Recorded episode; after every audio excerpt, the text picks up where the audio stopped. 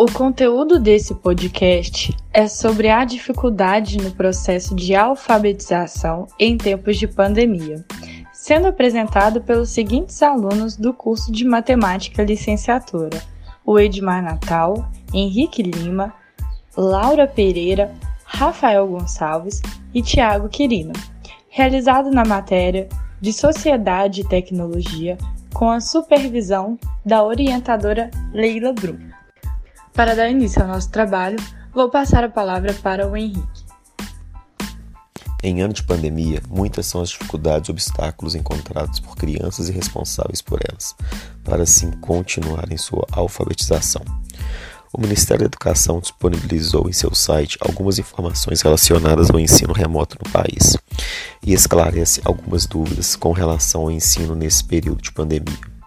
O site diz que escolas das redes pública e privada de educação básica podem continuar com aulas e atividades à distância.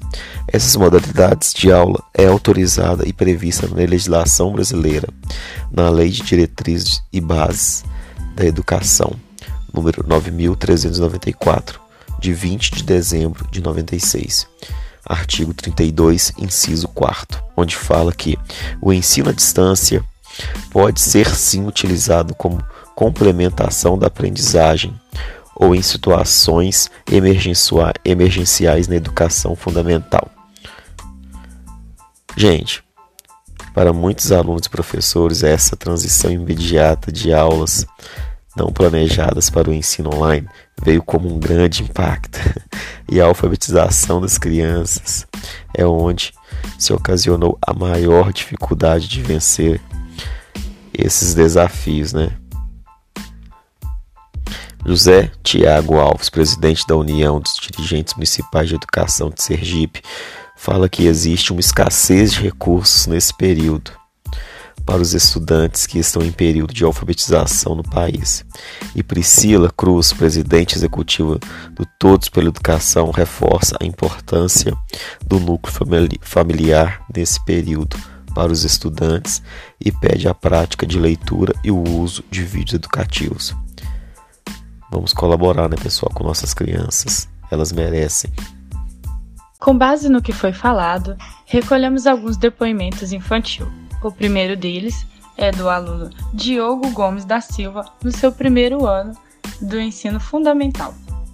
Meu nome é Diogo, eu tenho seis anos, estou na primeira série e eu estou com muita dificuldade de fazer atividade de letra cursiva e matemática. Em seguida, temos o depoimento do aluno Vinícius Gomes da Silva. Ele também está no seu primeiro ano do ensino fundamental, vivenciando esse processo de alfabetização na pandemia. O meu nome é Vinícius, eu tenho seis anos, eu estou no primeiro ano. Eu estou com muita dificuldade de, de fazer atividade em casa e letra cursiva. Eu passo a problematização desse contexto para o nosso amigo Edmar e Rafael. Bom, é, de acordo com uma pesquisa que eu fiz em vários sites jornalísticos, né, eu vi várias reportagens que apresentam vários problemas. Um deles é um que apresenta aqui. A pandemia mostra que o que era evidente no nosso sistema público, ano após ano, está, está mais sucateado, precisando de mais investimento do governo no setor, além Além disso, acaba por mostrar a precariedade social que que vive o nosso país, onde muitos não têm sequer acesso a três refeições diárias, quanto mais a ter computador e internet. Em outros sites também apontam é, que a pandemia não afetou somente as crianças, afetou também os professores, tiveram que alterar todo o modo como tradicionalmente lecionavam, fazendo professores que nunca tiveram experiência nenhuma com o ensino à distância forçados a mudar completamente os métodos de ensino. Com base na revista Isto É, tanto na rede pública como na privada, irá impactar muito na vida acadêmica dos alunos. Com a, a perda de empregos, 10% dos alunos deixarão as escolas privadas do ensino fundamental em todo o país. E a evasão em escolas que atendem crianças de 0 a 3 anos pode chegar a 80%. gerando uma sobrecarga na rede pública de ensino, prejudicando ainda mais a qualidade de ensino. Em seguida, temos o depoimento de uma profissional de pedagogia. Daiane, ao seu ver, como está sendo a sua experiência sendo mãe e professora de pedagogia ao mesmo tempo? Bom, como mãe, todas nós em casa encontramos muitas dificuldades, pois o se desligar de tudo ao seu redor para dar atenção a um extenso período para o estudo da criança não é fácil, não se encaixa totalmente na nossa rotina diária da casa. É, temos muitas distrações domésticas diariamente, então se torna mais difícil. Mas, pelo fato da minha profissão contribuir com a didática que uso, se torna um pouco mais leve o ensino. Não que todos os dias dê certo, né? Pois minha filha não me vê como professora, e sim como mãe. E em relação ao ensino remoto, uma criança é, é algo que não chama a atenção dela, não prende ela totalmente pois a criança precisa de um ambiente preparado, diferenciado para o um melhor rendimento e desenvolvimento. Algo que em casa para a gente também nem se torna tão visível. Para finalizar esse trabalho, eu passo a palavra para o Tiago com suas propostas de melhoria. Mediante as muitas dificuldades apresentadas no ensino remoto emergencial da educação infantil, vemos que as crianças são extremamente afetadas, pois elas têm a necessidade não somente de receber materiais adequados para o seu desenvolvimento acadêmico em casa, mas também necessitam de todo um recurso que elas muitas das vezes só vão encontrar nas escolas, como por exemplo o ensino didático, um ambiente próprio e organizado para os estudos e socialização, suporte para dúvidas e uma rotina bem equilibrada e não cansativa para que elas não se dispersem com facilidade. Mas como nós podemos fornecer recursos como, por exemplo, a rotina, estando as crianças em seus lares?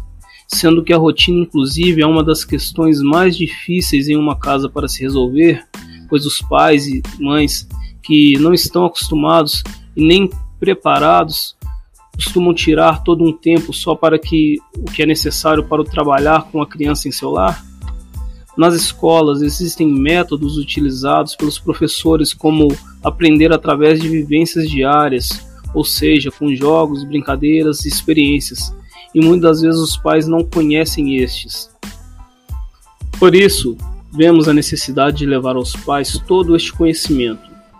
E talvez não haja um momento mais propício que o atual, onde as redes sociais e canais de comunicação virtual estão em alta. Através destes, YouTube, WhatsApp, podcast e até mesmo canais de TV, dentre outros, os profissionais da educação têm a oportunidade de orientar os pais quais são os melhores métodos para ensinar suas crianças. Criando canais próprios dentro dessas plataformas, os pais poderão ser orientados quanto à importância do investir em um tempo para a educação de seus filhos nos lares, como ensinar as matérias propostas pelas escolas através de jogos e brincadeiras e como criar um ambiente mais propício para os estudos e sem distrações. Os meios de comunicação são ferramentas importantes, inclusive para o suporte de profissionais de pedagogia e psicologia, que poderão trazer informações sobre como agir em tempos de mudanças extremas, onde não somente as crianças têm que aprender a lidar com as mudanças, mas a família inteira. Para que haja um bom desenvolvimento das crianças e possa ser amenizada as consequências de isolamento social na vida acadêmica delas, não somente se faz necessário o investimento das crianças, mas as instituições de ensino, em parceria com o governo e através de meios de comunicações, devem investir em estruturar a família como um todo, de forma que os responsáveis passam realmente a cumprir um de seus papéis fundamentais na vida dos filhos, o de serem pilares, fundamentos para o bom desenvolvimento da criança como seres sociais e intelectuais. Agradecemos a participação de todos e encerramos aqui o nosso trabalho com o tema A dificuldade no processo de alfabetização em tempos de pandemia.